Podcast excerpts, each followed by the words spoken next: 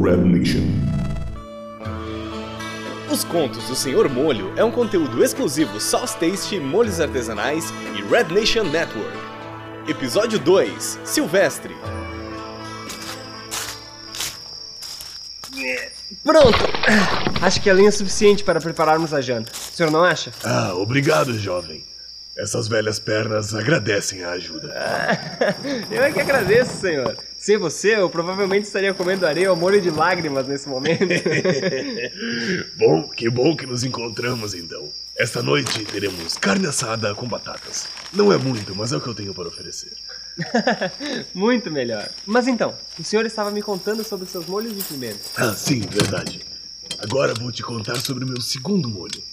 Chamo ele de Silvestre. É, me alcança aquele cutelo, por favor. Enquanto eu preparo a carne, vá descascando as batatas. Pode deixar. Ah, obrigado. Bom, então, como tu já sabes, saí da casa de minha amada humilhado e prometi que só voltaria depois de ter os melhores molhos de pimenta que o mundo já viu. Saí de lá sem home, sem ter bem um plano. Minha única motivação era provar ao pai de Sofia que eu era merecedor. Montei no lombo do meu cavalo e fui em direção ao coração da América do Sul. Sabia que eu tinha que sair do estado para encontrar as melhores pimentas do mundo. Mas a plantação do velho não era cheia das melhores pimentas? Algumas, de fato. Mas eu precisava de mais. Precisava de sabores que eu nunca havia sequer experimentado. Descobri em minhas andanças que hoje em dia talvez existam mais de 50 mil tipos de Capsium cultivares, cada uma com suas peculiaridades. E todas elas têm origem aqui, nas Américas. Inclusive descobri que elas são da mesma família de batatas e petúnias, acredita? Não sabia, mas eu sei que o nome Capsicum vem do grego capto, que significa morder, por causa da ardência natural dela. Veja só, 60 anos na estrada e ainda tenho coisas para aprender sobre essas belezinhas. Mas não existem somente pimentas ardidas, existem também as doces. A mais conhecida é o pimentão.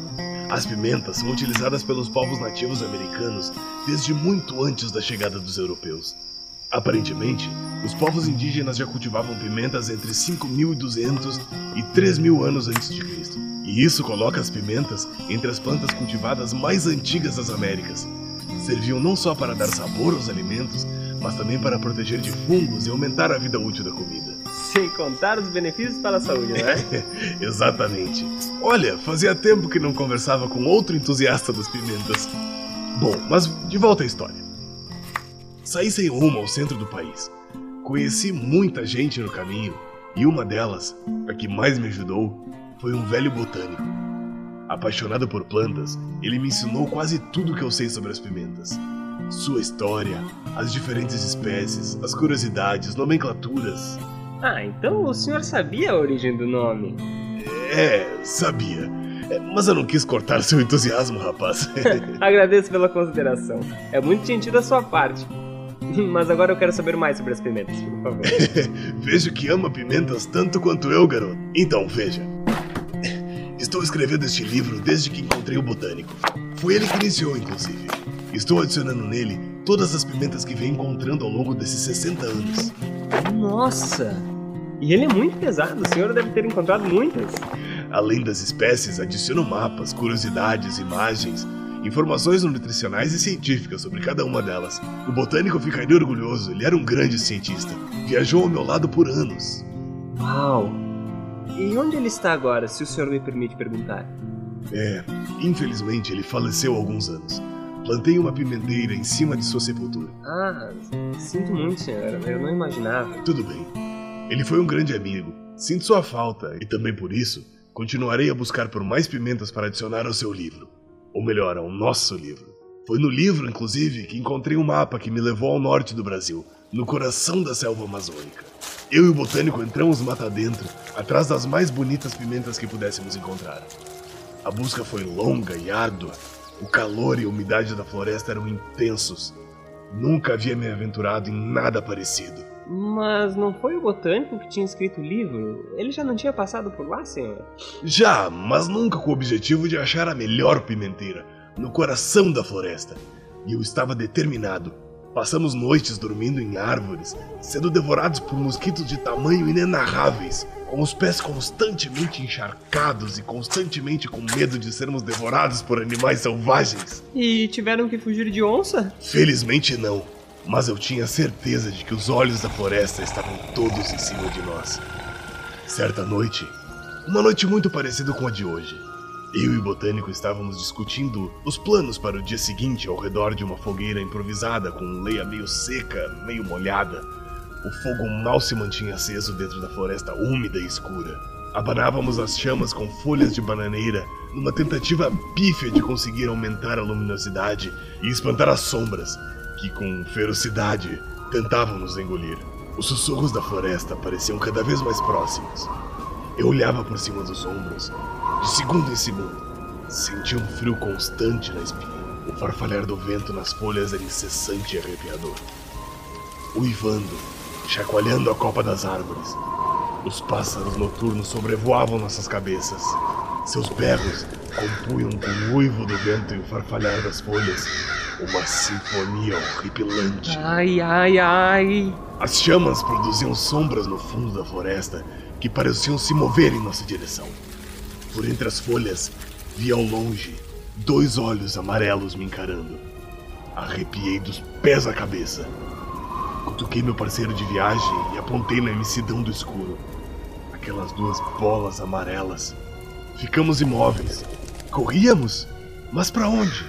E se ficássemos? Seríamos devorados por aquela criatura misteriosa? A leia irrompeu em chamas após encontrar um bolsão de seiva dentro do tronco que estava ardendo. E aí surgiram Ai, ai, ai. olhos, olhos amarelos, um a um surgindo em meia floresta. Quando de repente, pá! Ah! O urutau abre suas asas sobre uma pimenteira frondosa. E nela, a mais linda pimenta cumari que eu já pus os meus olhos, rapaz. Acredita? Mas que coisa! Eu achando que era uma onça pintada! Eu quase morri do coração, não faça mais isso, senhor, por favor, eu tenho coração frágil. Se fosse uma onça pintada, eu provavelmente não estava aqui contando essa história, estaria? É, talvez, né? Talvez não mesmo. respire, jovem, respire. Estou mais calmo, estou mais calmo. Pode seguir a história. Abri uma gargalhada após perceber o que estava me amedrontando. Olhei para meu companheiro e, para minha surpresa, não encontrei seus olhos. Procurei na direita, procurei na esquerda e nada. Foi quando olhei para baixo que vi seu corpo, pálido e desmaiado no chão molhado e frio da floresta. Após jogar uma caneca de água em seu rosto, mostrei para ele o que havia nos assustado. Improvisamos um par de tochas e fomos em direção à planta. Colhi as mais belas pimentas que encontrei. Plantei uma muda em um pote e o restante comecei a produzir o meu molho. Ali mesmo, no coração da floresta. Depois de alguns testes, cheguei no resultado que eu queria. Adicionei um molho à coleção dos meus melhores molhos do mundo. Este chamei de silvestre, discreto no fruto, lindo na cor e atrevido na ardência. Tome, experimente um pouco. Uau, é realmente maravilhoso. Eu vou temperar a carne com ele, que tal? Ou quem sabe preparamos uma massa? Ou um baião de dois? São tantas as opções e possibilidades que imagino para esse molho. Calma, jovem. Acabei de colocar a carne no fogo. Enquanto ela assa, vou te contar a história do meu terceiro molho, o labareda.